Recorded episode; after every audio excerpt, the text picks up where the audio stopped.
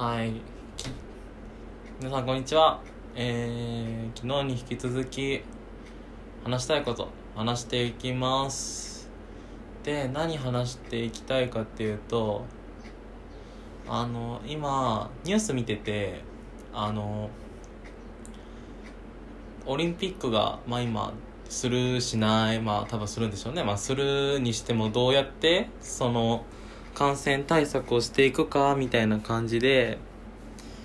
今こうニュースが盛り上がってるじゃないですか。でまあ全然いいんですよ。僕も。オリンピックすること自体には全然まあ賛成だしもうでなんならそれで今のこのなんて言えばいいんでしょうね。この暗い日本っていうか世界が明るくなるのであればもうオリンピックはぜひしてもらいたいっていうかもしてしたいしてほしいんですけどそのなんか最近のニュースであれは？官房長官？なのかな？なんか天皇の意見天皇さんの意見をはいなんだっけ？背徳なんだっけ？なんか天皇のいさん天皇さんの意見意見でなんかオリンピックをするのは危ないんじゃないかみたいな。ん？なんだか、なんか天皇さんの言葉でオリンピックがするかしないかっていうのが、なんか変わりそうらしくて、すいません、僕の、僕のちょっと調べが甘いんで、ちょっとあれなんすけど、なんか天皇さんの意見で今ちょっと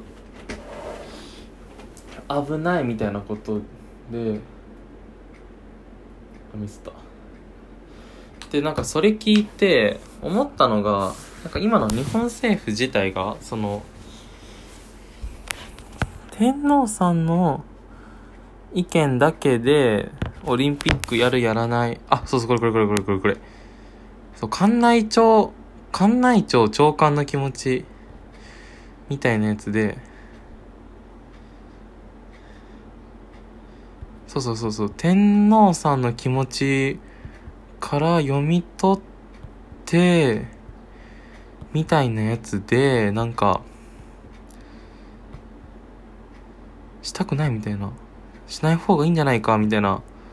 意見が出ててそれを使ってなんか日本が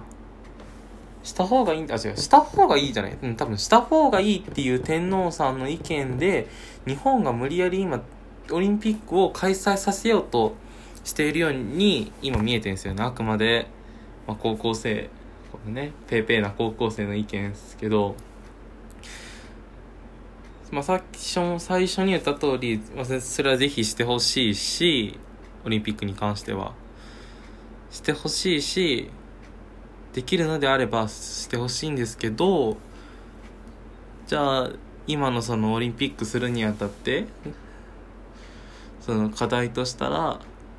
えっと、まあ、海外選手の、そのコロナの、海外選手の対応も一つ、まあ、それ大きな課題でもある。今今、ウガン、ウガンダかな？の選手がコロナ陽性2人出て、ちょっとね、今危ないっていう、それでちょっと今騒いでるのもあるんですけど、じゃあ日本国内見てみたらどうなのかって、お大企業とかお有名な高校じゃないや、えー、大学とかだったら今もう接種大規模接種とか進められてるけどじゃあ中小企業どうなのって。中小企業お金ないお金ないけどどうやって開催すればいいの？そその費用は国が負担してくれるのっていうそういうなんかそういうところもあれば僕ら学生からしたらえっとじゃあ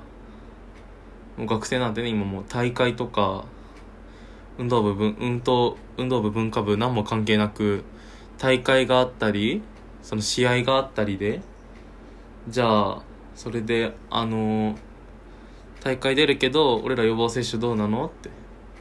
そういうのをもうしっかり解決してくれないといけないしじゃあそのコロナのワクチンを接種したしてないで出てまあ仮にね出てくるいじめとかそういう先今の目の前のことだけじゃなくて先のことも、まあ、大変なんだ大変なんだろうけどそこも対応しないそこも広い視野で見て対応しないと多分後々辛くなるよとは思うんですよ。何かしら対策取らないと。でまあ今オリンピックをそれは開催、まあ、話をもちょっと戻してオリンピックを開催するのはいいんだけどじゃあ今の日本の現状を見て本当に今年で開催していいの？ってそれは4年に一度で大きいイベントだし今更じゃあ延期だとか中止まあ中止じゃないだろうな、まあ、延期だとか言われて確かに許さない人も多いだろうけど許す人もそれなりにいると思うんですよね。しゃあないって今の日本の状況を見て。日本というかもう世界のコロナ事情を見てオリンピックを無理やり開催しようって考えてる国もまあそうそう少ないんじゃないですかね僕の考えでは。なんでちょっとまあただただ話しただけなんですけど5分弱ですねこれ尺。ちょっと気になりますねその今のオリンピックに対しての国の対応とか。そういうのがちょっと気になりますねはい。というわけで終わります。昨日とはね結構打って変わって変わった打って変わってこう話す内容がね変わって変わったんすけどたまにねまあたまにはねこんなことも話していけたらいいなと思います。あーどうしようかな。またぜひえ今回もありがとうございます。今回聞いていただきありがとうございました。もしえーこの配信ああ違う僕のラジオが聞いてよければいいなと思った方はクリップをして通知設定よろしくお願いします。ツイッターでも活動しておりますのでラジオトーカー数で調べていただければ出ると思います。それでは皆さんおつあそれでは皆さんさよなら。バイバイ。